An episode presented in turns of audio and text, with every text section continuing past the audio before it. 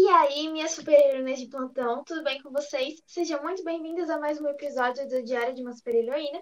Meu nome é Larissa e eu tô aqui com minha parceira Gil. E nós somos as apresentadoras desse podcast. Solta a vinheta!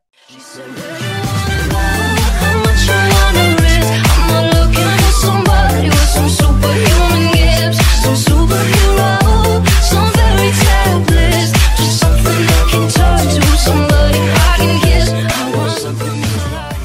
Oi, pessoal, eu sou a Ju. E o tema do episódio de hoje será a diferença entre a representatividade feminina nos quadrinhos e no cinema. E a nossa convidada especialista de hoje é a Dani Marino. Então, olá, eu me chamo Daniela Marino e eu sou pesquisadora de histórias em quadrinhos, integrante da Associação de Pesquisadores em Arte Sequencial, a ASPAS. É, a gente queria que você falasse um pouco, desse uma análise resumida do universo dos quadrinhos. A gente sabe que é, que é uma coisa bem grande, né? Então, o, o nosso TCC, É, ele fala. é uma análise, ele era uma análise mais voltada para os filmes. Só que aí a Aham. gente queria pegar toda essa visão de vários âmbitos diferentes para colocar dentro dele também, sabe? Não ficar só, vol- só fixado tanto nos filmes. E como os filmes das super-heroínas são baseados nos quadrinhos das super-heroínas, então a gente queria colocar esse universo dentro do nosso podcast também. Ah, legal, legal. Então, vamos lá. É, assim, quadrinhos, de maneira geral, é um universo assim, muito extenso e ele, ele tem é, peculiaridades assim, específicas em, em cada continente, né? Então, realmente, se a gente fosse abordar é, tudo ia demorar muito, muito tempo. Mas, assim, é, os quadrinhos de, de super-heróis, que é mais o foco de vocês, é, eles existem há pelo menos 80 anos, né?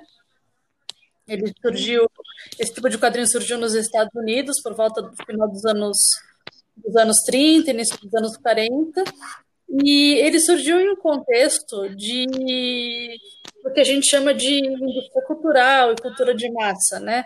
Onde as produções já eram feitas é, com o intuito de alcançar o maior número de pessoas possível. Então, na época que foi lançado o quadrinho do Superman, por exemplo, em 38, é, estima-se assim que todas as pessoas liam quadrinhos de 7 anos de idade até os 90, é, todo mundo lia quadrinhos, né? Era a mídia mais consumida nos, nos anos 40. E, e por conta disso, por ser uma mídia muito acessível, muito consumida, né, ela também enfrentou vários problemas, né? Por volta dos, dos anos 50, os quadrinhos sofreram censura, né? Eles tiveram que usar um código é, que eles chamavam de, de Comics Code Authority, né? Que era um selo é, de autocensura das próprias editoras visava controlar algum tipo, certos tipos de, de representações dos quadrinhos. Então, é, a gente tinha os quadrinhos que retratavam, principalmente os de terror, né, que retratavam bastante violência e tudo mais. Então eles sofreram aí um, um retrocesso e as histórias começaram a ficar mais bobinhas, né, mais, mais adolescentes, é, voltada mais para o romance adolescente e tudo mais. E daí, depois, por volta dos anos é, 70, com o movimento hippie, maior avanço dos movimentos sociais, principalmente os quadrinhos independentes, alternativos, começaram a ganhar muita força, trazendo temáticas é, de cunho mais social.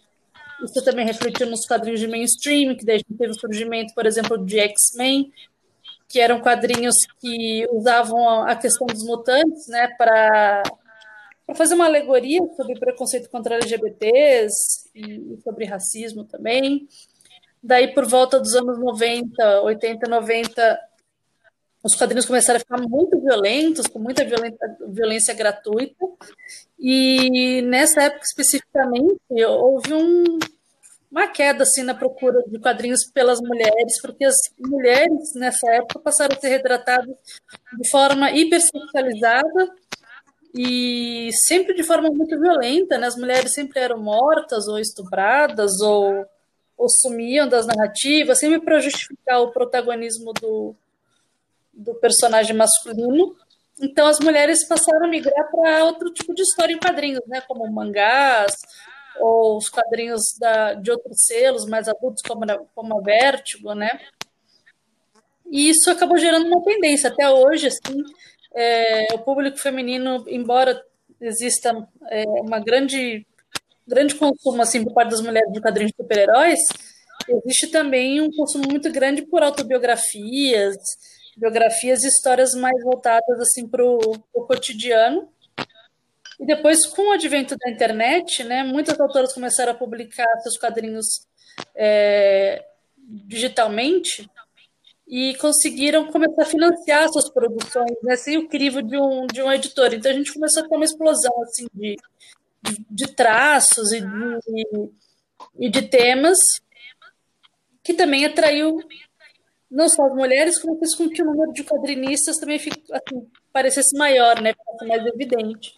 Acho que resumidamente, mais ou menos isso. Então quer dizer que, tipo, nessa trajetória de 80 anos, é, a gente só começa a ver a mulher é, tendo lugar de fala dos últimos 10, 20 anos. Mais ou é, é menos, mais assim, ou menos na, no início, assim, por volta dos anos 40, havia é, várias quadrinistas norte-americanas que, que tinham seus personagens, né? Por exemplo, tem uma personagem que ela não, não é muito conhecida no Brasil, a Brenda Starr, é, a repórter, ela é a personagem uhum. de, de jornal mais longeva dos Estados Unidos, né? Ela durou desde os anos 40 até 2011, se não me engano, e ela foi sempre escrita por uma mulher, ela foi criada pela Dahlia Messick, e a princípio, logo no começo, ela teve que fingir que ela era um homem, então ela assinava como Dale, mas muito rapidamente ela veio ao público para falar que ela era uma mulher e as pessoas a princípio não acreditavam, porque ela escrevia histórias de aventura, não eram romances, né, adolescentes. Era uma personagem que viajava pelo mundo buscando cobrir casos e tal. E, e ela pediu, né, quando ela foi se aposentar, que ela continuasse sendo sempre desenhada por mulheres, então a vida toda foi uma personagem desenhada por mulheres. Existia uma série assim, de outras personagens, porque o contexto que a gente tinha, né, é, é que na, no período assim de guerra, muitos homens, a maior parte dos homens teve que ir para a guerra. Então as mulheres passaram a ocupar muitos postos, né, de trabalho que, que eram ocupados por homens antes, inclusive de desenhar, né? E mesmo aquelas que não, não desenhavam personagens assim, mais conhecidas, como era o caso da, da, da Dália, ou, ou, o caso da, da Tarpe Mills, que tinha uma personagem que foi uma das inspirações para a Mulher Maravilha, né? É, mesmo, mesmo essas que não tinham tanto uhum. destaque, elas estavam na indústria dos quadrinhos. É, se você vê as fotos dos anos 40, quando eles tinham os estúdios, né? Você tem várias mulheres fazendo é, arte final, fazendo, né, é, colorindo, né? Então as mulheres sempre tiveram na indústria. O que acontece é que, principalmente por conta do retrocesso que houve nos Estados Unidos por volta dos anos 50, em que você precisava que as mulheres voltassem para casa, porque os homens estavam voltando da guerra e não tinham mais os seus postos de trabalho, então você precisava convencer as mulheres que o lugar delas era em casa. Então, se fechou cursos nas universidades que elas já tinham conseguido ter acesso, é, postos de trabalho e uma série de outras coisas, é, existiu assim deliberadamente um apagamento dessas mulheres, né? Tanto que se você pega uma, um livro acadêmico sobre a história dos quadrinhos dos Estados Unidos, por exemplo, você não vê essas mulheres sendo mencionadas, mas elas existiram. Então a gente só sabe da existência dessas é, autoras, dessas quadrinistas hoje, porque outras quadrinistas, por exemplo, como a Trina Robbins, que é uma, uma quadrinista que nos últimos 30 anos ter se dedicado a resgatar a história dessas mulheres e a publicar, a gente começa a saber aqui no Brasil da existência delas, mas elas existiram, né? Elas tiveram, foram tipo, retiradas entre os anos 50 e os anos 80, elas foram deliberadamente retiradas da história dos quadrinhos, né? É, mas elas, elas, antes de tudo, lá no começo das histórias em quadrinhos de super-heróis, elas estavam lá, né? E daí, nos anos 80, a, gente teve a primeira mulher a, de fato, desenhar a Mulher Maravilha, que foi a Trina Robbins. Mas aí a Mulher Maravilha já tinha quase 40 anos né, de, de existência. Então, é, a gente volta mesmo a ter mais mulheres desenhando e envolvidas na produção de quadrinhos dos 15 anos para cá. Se você considerar a Karen Berger, que foi a executiva à frente da Vertigo, ela já estava lá nos anos 90, né? Então, anos 90 já tem aí 30 anos, né? Então, eu diria dos 30 uhum. anos para cá, as mulheres foram começando a, a se a ocupar os espaços, né? Como a Karen, a Karen Berger, a Gayle Simone, a Trina Robbins voltaram a ocupar esses espaços que já tinham sido delas antes. Eu tô, hum. eu tô aqui apaixonada. Eu sou louca por esse, por esse tema. Sempre fui, sempre fui apaixonada por quadrinhos, né? E, e, realmente, eu não conseguia ver papel feminino, principalmente na, na hora de desenhar, né? Uhum. E eu queria saber de você é, sobre. Você tinha falado antes que as mulheres elas deixaram de ir para esse segmento dos quadrinhos porque elas se sentiam, elas se viam representadas de uma maneira objetificada, de uma maneira sexualizada. E eu queria saber como que isso mudou. Então, tá mudando ainda, né? Não, a gente não tem ainda uma mudança assim muito significativa. Se a gente for pensar é, que a gente representa né, mais de 50% da população mundial, e essa população, de maneira geral, é, é bem diversa, né, em matéria de, de corpos, e gosto, e, complexidade.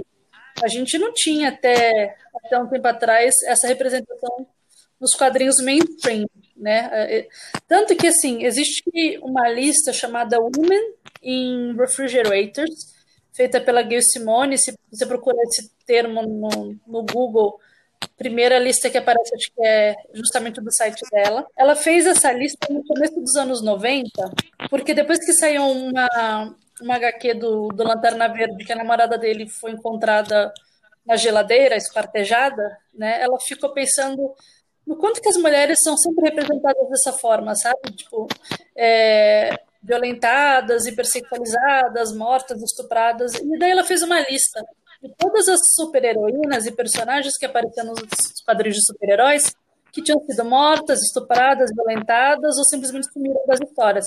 E é uma lista que ela parou de fazer assim rapidamente, mas é uma lista enorme, né? O que acabou fazendo com que esse termo se tornasse uma referência no meio dos quadrinhos sobre a forma como a mulher é tratada, é representada nas, nas histórias de quadrinho é, mais comerciais, né? Isso mudou muito pouco é, e tem mudado assim aos poucos, né? É, assim, mas ainda não é o suficiente. As, a grande parte das heroínas mais conhecidas, elas ainda são retratadas de forma muito sexualizada, porque a maior parte dos desenhistas ainda é homem, e ainda existe essa ideia de que o público majoritariamente é formado por homens, né? Então, não mudou muito, mas está mudando. Eu vejo, assim, por exemplo, desde o filme da Mulher Maravilha, é, a quantidade de desenhistas do sexo feminino nas histórias é, atuais aumentou bastante. Então, se você pegar Renascimento hoje, é, você vai conhecer uma infinidade de desenhistas de vários lugares do mundo. Então, isso é muito positivo, né? Essa é uma mudança que, assim, que, que eu notei. Mas, assim, de maneira geral, quando você tenta mexer, por exemplo, no uniforme, é muito complicado. Você tem um retrocesso, você tem um ataque, assim, tão violento que muitas vezes você não consegue levar essas mudanças adiante, né? E tem vários exemplos disso. Tem, por exemplo, a, Chelsea Ken, que é uma escritora best-seller nos Estados Unidos, ela foi roteirista da Arpia, né, da Marvel por um tempo. E numa das histórias, a Arpia aparecia na capa com uma camiseta escrita Me pergunte sobre a minha agenda feminista. E assim, é, não foi nem ela assim, que desenhou, né? Mas ela foi tão atacada, tão atacada, tão atacada, simplesmente porque a personagem fazia uma menção ao feminismo, que ela teve que excluir as contas dela, né? No Brasil aconteceu a mesma coisa com a Petra Leão, que roteiriza a Turma da Mônica Jovem, ela foi exposta pelo Olavo de Carvalho, as editoras da Marvel, quando foram simplesmente tomar um milkshake, postaram uma foto, foram extremamente atacadas. É, e a partir disso criou-se um movimento chamado Comics Gate, que é um movimento de, que envolve até quadrinistas conhecidos assim de, de grandes editoras, que visa justamente acabar com qualquer tipo de representação da diversidade nos quadrinhos. Então, eles promovem ataques massivos a essas mulheres, forma que as contas delas são derrubadas, é, ameaçam de estupro, é, simplesmente porque eles são extremamente conservadores e não querem que nada mude né, nos quadrinhos. Então, a gente dá um passo para frente e dois para trás. Então, quer dizer que dentro do universo dos quadrinhos é assim, a gente sabe que é majoritariamente machista, mas ainda é muito pesado, né? É muito difícil você trabalhar na área se você não for tipo a, a, a Gal Gadot, né? Que representa. Se você participar efetivamente da criação de roteiro, de, de desenho, você Sim, acaba é, virando de um alvo. jeito ou de outro, se você não vira alvo, você é simplesmente apagada, né? É- é- você pega, por exemplo, tem um- uma produção nacional chamada O Fabuloso Quadrinho Nacional. Quando ele- esse livro foi lançado, ele foi, foi feita uma convocatória no Brasil todo. E, se eu não me engano, são, sei lá, mais de 30 artistas homens e você tem quatro mulheres. Então, você, a mensagem que você passa é que as mulheres não desenham bem, que as mulheres não desenham no mesmo nível que os homens. E a gente ouve isso, né? Eu já ouvi de especialistas em quadrinhos que as mulheres vão ser premiadas quando elas desenharem no mesmo nível que os homens. Isso é uma falácia, né? Porque você tem quadrinistas maravilhosos, né? Que desenham tão bem, ou, até bem melhor do que os caras. E, e assim, sempre se for, você vê a Mulher Maravilha, que é uma personagem que ela tem um apelo muito grande entre, entre público feminino. A primeira mulher a desenhá-la foi a Trina Robbins nos anos 80, né? Quase 40 anos de existência da personagem. E assim, roteirizar, até então, é, não ti- ninguém tinha roteirizado, né? Assim, a única mulher que tinha feito roteiros para Mulher Maravilha lá nos anos 40, ela fez isso, assim, escondida, ninguém sabia o que ela estava fazendo, porque na verdade quem assinava as histórias era o, o Marston, né? O criador da Mulher Maravilha. Então, as coisas assim estão mudando, mas eu acho que numa velocidade muito lenta. Então quer dizer que o cinema ele tá um pouco à frente nesse sentido, né? De, de espaço feminino em relação aos Eu não quadrinhos. sei se a gente pode dizer à frente, se você pensar que a primeira história, o primeiro filme de uma protagonista é, feminina surgiu, né, 75 anos depois da existência da personagem. Quantos filmes você tem do Batman? A primeira produção Nossa. do Batman, assim, para o cinema, foi feita nos anos 40, foi feita em 43. Quantos filmes do Batman você não tem desde então? E do Super-Homem, né? E, e, e- um parto para você conseguir ter essa produção da Mulher Maravilha, né, em 2017, né? Não foi, não foi fácil. E ela, assim, ela abriu as portas para que pudesse ter, então, a Capitã Marvel e a Viúva Negra. Mas pensa aí que ela tem tantos, né? Ela vai fazer 80 anos ano que vem e o primeiro filme dela foi sair só em 2017. Antes disso, a gente não tem nenhuma, nenhuma protagonista, é, nenhuma su- super-heroína, né? Cujo filme tenha sido assim tão representativo quanto o da Mulher Maravilha, né? Os, os anteriores foram meio que fiascos, né? Com certeza, com certeza. Filmes em que as mulheres apareciam, de verdade, no- nos filmes eram sempre do Batman, do Super-Homem. Realmente, um filme de solo mesmo, que você dava ênfase, que, ela, que a mulher ela não era nem acompanhante, nem é, subjugada, nem é, sexualizada, realmente demorou muito para acontecer. Ah, tudo bem que é a armadura da Mulher Maravilha e, e todas as, as Amazonas se vestem daquele jeito. Mas ainda assim, existe a, a sexualização do personagem. Assim, tem coisas que né? não Ah, tem, um a gente não, não consegue tirar, né? Assim, você vê uma mulher que ela é uma amazônica, ela luta e tal, você pensa as mulheres estão sempre é, muito maquiadas e de salto e, e de cabelo solto, né? Existe, assim, ainda o meio gays, até porque a, a Patty Jenkins, apesar de ser a diretora, é, o resto da produção era toda formada por homens, né? E mesmo assim a gente Uhum. consegue ver uma diferença gritante na forma como ela é representada no filme e na forma como ela é representada, por exemplo, no Batman vs Superman, que ela cai de perna aberta, que tem close no meio das Uhum. pernas dela, né? Mesmo assim já é um, um- um grande avanço, mas assim, é, a roupa dela realmente, aquela armadura dela, de maneira geral, as roupas das super-heroínas, elas, né, deixam muito a É, É. pro combate. da Marvel, daí sim, né, que uma roupa que, é mais apropriada, e mesmo assim ela sofreu um, um- cada ataque assim misógino, assim, tão absurdo, porque ela não tem bunda, é porque ela não sorri, várias coisas. Eu lembro di- disso. Ah, é, trazendo um, pouco novamente para os quadrinhos e falando da minha personagem favorita no universo inteiro. Eu sei que ela não é heroína, mas eu vou defender ela até o fim, que é a Harley Quinn. que é a Harley Quinn. Então, é, ela é um personagem que ela Ela apanha. apanha, tem relacionamento abusivo. E É, a Arlequina é padrão pra ninguém. é, quando você você vê esse já- filme, o segundo filme, no caso, né? Aves de rapina, né? Vem, é, o Aves de Rapina. E eu fiquei muito triste, Sério? porque as salas estavam vazias, Sério. sabe? Sa eu, ah, sério, aqui, pelo menos aqui em Recife, as salas estavam vazias. As pessoas fizeram um ataque gigantesco a, ao filme e disseram assim: é, é um filme de mulher, o que é que a gente vai ver lá?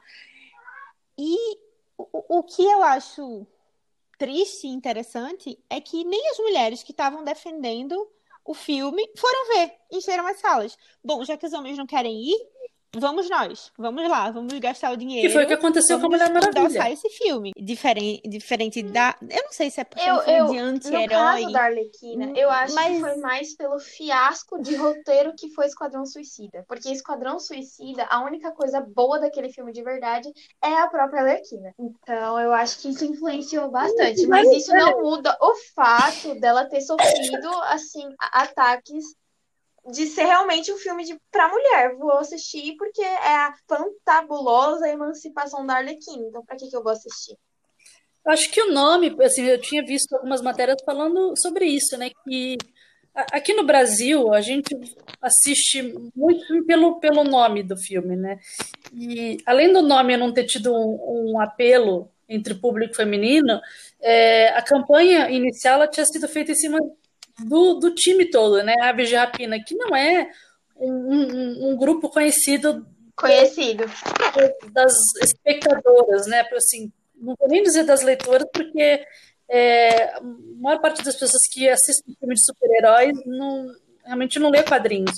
Mas ela, ela não tinha um apelo entre o público Não. feminino, o que, é, o que é muito curioso, porque se perguntar para as meninas da idade da minha filha, 10, 10, 11 anos, assim, todas elas conhecem a Arlequina, elas estavam assim, alucinadas para poder ver o filme, apesar de que o filme ele foi classificado também é, para mais de 16, não foi isso? Ele teve uma classificação etária é, maior. De- isso também limitou muito né, a ida do público, que é, na verdade, o público-alvo da, da Arlequina, que é, são as meninas adolescentes. Né? E esse público não pode ao cinema. Eu não vi nenhuma cena que dissesse assim, tirando cenas de violência, Eu não claro. entendi qual foi o motivo da É, eu classificação, nem... porque depois a a minha filha acabou vendo o filme. Sim. né? Eu, Assim, eu assisti antes para ver se, se algum problema dela, dela assistir, mas tirando aquela cena dentro da boate lá, assim, tem produções que tem coisas bem mais pesadas, mas se você contextualiza para criança, não é nada assim muito, ah, meu Deus do céu, não, ela não pode assistir, né? Acho que isso, isso prejudicou muito o filme. Eu acho Tem, que o YouTube tem certeza. coisas mais pesadas. Vamos comentar um pouco sobre a representatividade feminina no cinema e como ela é refletida no mundo real. É porque essa é a nossa Exatamente. grande É, é, pergunta de é pesquisa. saber é, se realmente o cinema pode até encaixar os quadrinhos aí, se ele é refletido pelo mundo real, pelas coisas que acontecem no mundo real, que a gente já conversou, né? Que, que realmente muitas coisas externas influenciaram para dentro dos quadrinhos e, E a gente queria saber ao contrário, se o cinema é, influencia, influencia ou influenciou a vida real. Mulheres da vida real. Não, com certeza. Assim, existem é, muitos estudos, tanto de recepção como específicos de fãs. O Brasil tem, tem grupo de estudo de fãs já que tem mais de 15 anos. Né? Mas, assim, para a gente entender o, o impacto desse tipo de, de representatividade, a gente precisa entender um pouco sobre esses estudos, né? sobre os estudos culturais e estudos de, de mídia.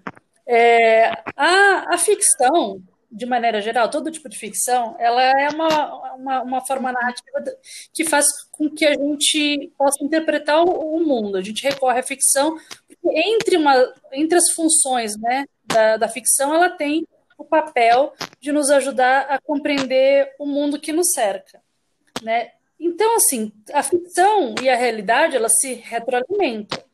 Quando você considera, por exemplo, é, esses é, meios, né, esses produtos são de massa, ou seja, eles são é, produzidos para uma escala grande né, de, de, pessoas, um grande número de pessoas, e você é exposta a esse tipo de mensagem de forma recorrente, desde que você é pequena, né, isso vai ajudar a moldar a sua personalidade. Então, quando a gente tem, por exemplo, quando desde pequena nós estamos expostos a um único tipo de narrativa, supondo que esse tipo de narrativa seja de princesas, né? A gente vai crescer, é, e assim, e a, e a narrativa de princesa padrão, né? Que não tem diversidade, não tem nada disso, né? Sempre o padrão da mulher branca, loura e tal, que alcança lá o príncipe encantado. Você vai crescer com essa ideia de que o seu objetivo de vida é conquistar um homem, porque a gente cresce nessa sociedade que essa mensagem ela é reforçada não só pelo cinema, mas pela literatura, pelas novelas, pela, pelas pessoas à nossa volta, né? E de que não existe diversidade no mundo. Se você é uma pessoa, por exemplo, você é uma menina negra e você nunca se vê representada nessas narrativas, a mensagem que você está recebendo desde pequena é que você não devia existir.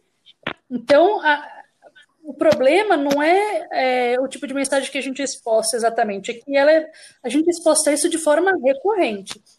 E daí, quando você tem uma narrativa que ela subverte esses padrões, né, que são estruturais, machistas, é, heteronormativos, né, e tudo mais, quando você tem algo que subverte isso, você expõe, por exemplo, principalmente é, meninas e adolescentes a esse tipo de mensagem, você já tem uma resposta instantânea de como isso é, muda a percepção dessas meninas a respeito do próprio corpo, a respeito do papel delas na sociedade, a respeito do que elas podem ou não fazer, né? E você percebe isso assim, pelo se você procurar é, as matérias que saíram depois do lançamento da Mulher Maravilha, você vê que ela influenciou não só meninas, mas como meninos também né?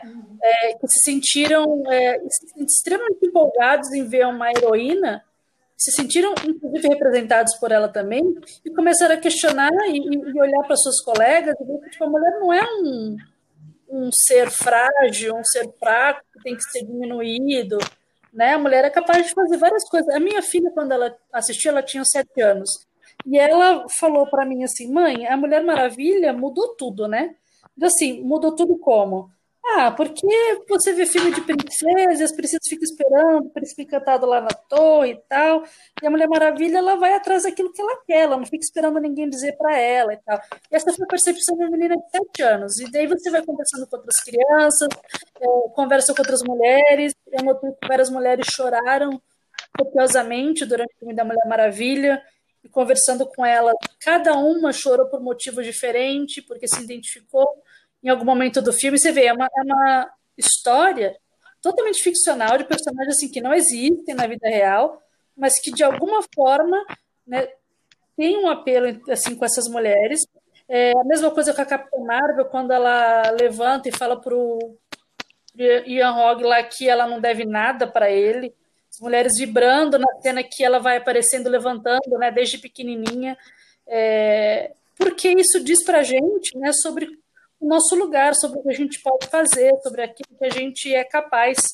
E a gente não estava acostumado com esse tipo de narrativa. Então, o poder dessas narrativas em, em mídias assim de massa é realmente muito significativo. Realmente. Eu, eu, eu chorei, inclusive, nessa cena de Capitão Marvel, eu chorei. Porque Eu ele representou muito. Não, eu fiquei com os olhos marejados também. Dani, eu fiquei curiosa. Como começou? Você me permite fazer essa pergunta? Como começou é, a sua trajetória na pesquisa dos quadrinhos? Porque tem que vir de algum Esse lugar, amor. né? Esse, esse, esse amor, o interesse, vem de algum lugar, né? Então, né? É, Olha, de onde, Eu é comecei a que estudar quadrinhos isso? é, sem a menor intenção de estudar gênero, porque eu nem, eu nem sabia, né? Bom, quando eu comecei a estudar quadrinhos, eu nem sabia que existiam estudos acadêmicos de quadrinhos, que existiam eventos, porque eu estava cursando letras. é, eu sou, na verdade, professora de inglês a vida toda, né? E eu fui fazer minha, te- minha terceira tentativa de faculdade, fui fazer uma faculdade à distância, porque queria ter um diploma, já era, já era mãe, né? Eu queria ter um diploma para trabalhar em escolas e tal, e daí eu fui fazer faculdade de letras. Calhou que nessa faculdade de letras, é, a minha professora de, de literatura, estudos clássicos, ela é uma aficionada por quadrinhos. Então, ela usava muito quadrinho em todas as disciplinas dela. Ela usava quadrinhos em literatura brasileira, usava quadrinhos em estudos clássicos, né? E eu achava aquilo muito interessante. Então, quando chegou na hora de fazer o TCC, eu cheguei para ela e pensei assim, né? Como o meu quadrinho favorito até então era o Sandman, eu pensei, ah, eu vou fazer uma coisa muito inovadora, vou ser muito diferentona e vou propor uma coisa inédita, vou falar sobre Sandman e literatura, achando que eu estava fazendo assim, olha, quebrando uma barreira. E daí ela falou para mim, não, faz, faz sim, né? Daí eu fiz um artigo, um primeiro artigo acadêmico, sem repertório nenhum, assim, fiz sobre isso, em literatura. Eu mesma nem, nem é, acredito mais no que eu escrevi, assim, porque eu já refutei o que eu escrevi, já não concordo, né? Mas, quando eu fiz esse artigo, sem nunca ter feito nenhum artigo científico na vida, esse artigo foi aprovado no CONIC, que é um congresso de iniciação científica, eu tirei 10 com ele, eu peguei muito gosto, assim, achei muito legal você fazer esse tipo de relação, né? Daí essa minha professora, é, eu posteriormente fui trabalhar nessa universidade, era tutora justamente das disciplinas dela, e ela que me empurrou, né, no ano seguinte, para me inscrever nas Jornadas Internacionais de Quadrinhos, que é hoje o maior evento acadêmico de histórias em quadrinhos que acontece na USP, né? E ela me empurrou e eu falei, tá bom, eu vou. E fui lá, fui aprovada também sobre um artigo sobre centro, daí eu comecei a pesquisar, me filiei a aspas, e daí eu estava lá, feliz e contente, pesquisando coisas diversas que não tinham nada a ver com, com gênero, né? Então, assim, de 2012 até 2015, eu nem, nem, nem sabia que existia esse de tudo de gênero aí. Só que quando chegou em 2015, é, quando teve essas jornadas, a principal convidada era a Trina Robbins. E a Trina era simplesmente a minha quadrinista favorita, porque o meu quadrinho favorito de criança era Misty, que era um quadrinho que ela desenhava, né? E eu lembro até hoje, assim, de como eu ficava esperando o Misty nas bancas, porque você podia fazer as roupinhas da Misty e mandar para a editora, que se a sua roupa fosse escolhida, a personagem aparecia usando, sabe? Então, eu tinha uma relação assim com a Misty muito forte. Imagina, eu ia poder conhecer a Trina Robbins, né? Então, eu escrevi um artigo sobre. Foi aí que comecei a escrever sobre representação, porque daí eu fui fazer um, um artigo sobre a forma que a Misty era representada lá fora e como ela foi representada aqui no Brasil, porque ela teve publicações posteriores ao, ao encerramento da Misty sem a Trina saber. E a ela foi desenhada por um homem, pelo Watson Portela, que era um, um artista de terror e de quadrinhos eróticos Nossa. que pegou um quadrinho de feminista, né? E, e acabou com a Misty. Então eu, eu, comecei a me interessar por esses estudos de gênero e o que realmente me fez começar a estudar a produção feminina foi que nessa oportunidade de conhecer a Trina Robbins, ela aqui no Brasil, ela queria conhecer as artistas brasileiras, saber da sua produção, das suas histórias. Daí nesse evento eu fui convidada para ser intérprete dela, né? E quando a gente estava nesse evento, é, vieram artistas de Belo Horizonte, de Brasília, de Santa Catarina, só para passar o dia com a Trina, né? E cada uma delas, conforme a Beatrina falou, falou sobre a experiência dela é, com machismo nos anos 70 lá nos Estados Unidos, como que o machismo acabou fazendo com que ela criasse um clube de publicação só para mulheres, começasse a pesquisar as autoras que eram sempre apagadas né, das histórias e tal. E dela contando as histórias dela e tudo que ela passou nos anos 70, eu fiquei muito chocada que quando as, as mulheres, as quadrinistas começaram a falar delas mesmas, as experiências delas aqui no Brasil, nos anos 2000, não era diferente do que a Trina tinha passado nos anos 70. Então, para vocês verem o que elas estão enfrentando tipo, atualmente, era o que a Trina enfrentou nos anos 70. Então, era, eu achei muito chocante, sabe? Muito impressionante. E eu mesma tive um problema sério, assim, no meio dos quadrinhos, com, com um colega que vivia tentando me diminuir e, e, tentou de todos os jeitos dizer que eu não tinha condições de estudar feminismo e, e tudo isso. E isso acabou me levando para os estudos de gênero nos quadrinhos, né? E daí fiquei pesquisando e estou aí pesquisando até hoje. A gente acabou, é... eu e a aluna, que foi a historiadora que organizou comigo, a gente acabou reunindo mais de 120 mulheres nesse livro que atuam com quadrinhos no Brasil. E essas 120 mulheres não representam, acho que nem um quinto das mulheres que realmente trabalham com quadrinhos no Brasil. Um universo gigantesco que ainda sofre muito, né? Muito poldado. Eu, eu não sei nem como, como dizer. A gente teve um, uma outra entrevista há uns dias atrás e a gente tem muitos passos a dar ainda em, em várias frentes, sabe? é, o, o, universo artístico, o, político. É, é, eu acho que a gente tem que eleger realmente representantes para poder. Sim, luta do dia, né? Uma luta assim, contínua, porque se você é, descansa um pouco, assim, você perde aquele espaço que você conseguiu conquistar a duras penas. Então, nossa, é, é cansativo também, né? E, e, uma coisa que, que é geral, assim, que a gente tem percebido é, nessas é, entrevistas, né, do universo feminino, do papel social da mulher, é que, na maioria das vezes, o olhar feminino, o, o papel feminino, ele é representado e ele é feito por homens. Então, assim, a gente não tem nem o espaço de falar como é ser mulher, entendeu? Como é ser a gente. E, além disso, é, as mulheres em si começam a acreditar naquilo que não foi feito por um olhar feminino, que foi é feito lógico, por um olhar masculino. Mostra isso de forma massiva. E, vocês, provavelmente, se vocês não ouviram, vocês vão ouvir de colegas, muito provavelmente homens, quando vocês falarem do trabalho de vocês, eles vão falar, ah, mas e, e a, e a Hitler do Alien? Mas e a Sarah Connor? Do Exterminador uhum. já tem muita representatividade aqui, vocês não lembram, vocês não sabem.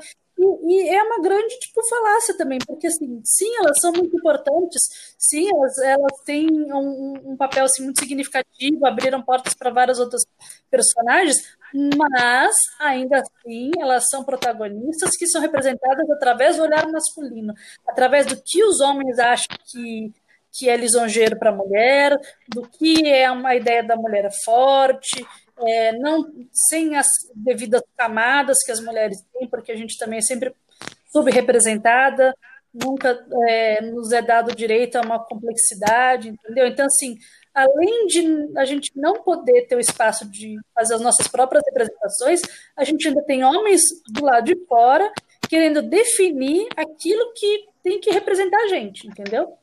Eles querem definir pelo que, que a gente vai se sentir representado. Complicado. Eu estava aqui pensando realmente sobre como esse, a, a, falta do toque feminino nessas produções é, determina se vai ter um romance ou não. Vou dar um exemplo. É, Mulher Maravilha, ela é muito forte. Ela acabou, ela estava lutando, ela achava que estava lutando, né, com o Hades, na verdade era só um cara drogado. Mas aí botaram uma cena de romance no meio da luta. E tipo assim, eu disse. Eu tava no cinema, meu, desnecessário, é meu namorado. Hã? Eu, e é comum depois eu explico, mas desnecessário. Passou. Quando veio a Capitã Marvel, que não teve romance nenhum, quer dizer, teve ali um flerte ali no começo, né? Mas Mas não Mulher teve tinha muito Eu achei fugir disso, porque sabe? a- Era ela por ela. o Steven, ele é um personagem que está sempre nas histórias dela, né? É muito raro ele não aparecer. E a Pat Jenkins adora o Steve, ela sempre, tanto que o Steve volta, né, em 1984, ela é uma romântica, assim, tipo, inveterada, e ela é apaixonada pelo filme, a referência dela é o filme do Super-Homem de 78, então, é, que é o Lois, a Lois e o, e o Clark, né, e o, e o Superman. Uhum. Então, isso com certeza ela não ia tirar, ela adora o Steve e tal, ia ser estranho que na- nas histórias, é, até porque assim, muito das histórias né, de origem da Mulher Maravilha ou da ida dela para o mundo dos homens se deve ao Steve, então Ao ela não ia Steve. conseguir muito fugir disso, né?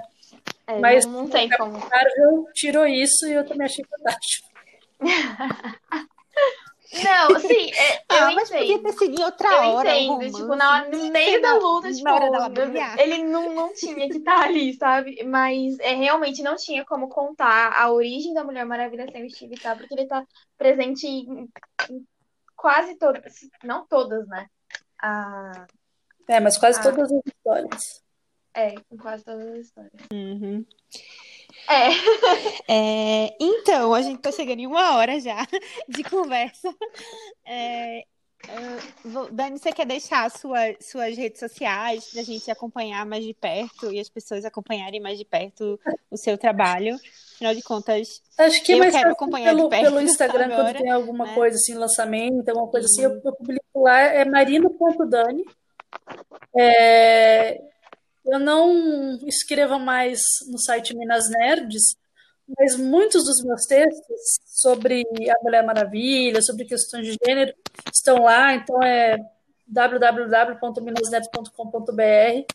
Daí tem muitos textos sobre a Mulher Maravilha, sobre o fato dela ser feminista, tem sobre Capitã Marvel, né? E eu geralmente coloco as referências é, até acadêmicas também. É, recentemente eu fui, fui parecerista de uma revista chamada Tropo, é, Tropos, eu acho, daí é, é- é do Acre, eu acho, essa revista. E tinha muitos trabalhos sobre a Marvel. E eu sugiro que as pessoas que têm interesse nessas discussões que acompanhem os trabalhos da ASPAS, que é a Associação de Pesquisadores em Arte Sequencial. É só procurar pelo nome no Facebook, porque a Aspas ela disponibiliza grande parte das suas publicações gratuitamente para o download, entendeu? Então, você pode entrar lá no blog, procurar pelo, por essas publicações, e tem muita coisa sobre gênero também. Então, a Aspas, é, para quem quer saber das questões acadêmicas, vale muito a pena. nossa, incrível. Ai, eu tô, eu só tenho a agradecer, Dani, de verdade, por você ter participado desse episódio. Foi incrível, enriquecedor. Eu tô aqui nas nuvens. Porque eu sempre quis é, conhecer e entender, até porque, como eu disse, eu sempre gostei muito de quadrinhos e eu só realmente estou muito feliz por você ter participado, por você ter topado participar aqui do Diário de uma Super Heroína. E é isso, é, é, pessoal que está seguindo a gente, é, segue nossas redes sociais, Diário de uma Super Heroína. Não esquece de passar lá, que a gente vai ter muitas entrevistas, muitos é, conteúdos legais que a gente quer trazer para vocês. E é isso. E é isso, Ai, mais uma vez, obrigada, Dani, por participar. Eu tô emocionada. Sucesso para vocês aí no trabalho. Obrigada. Obrigada. Tchau, tchau. Tchau. tchau.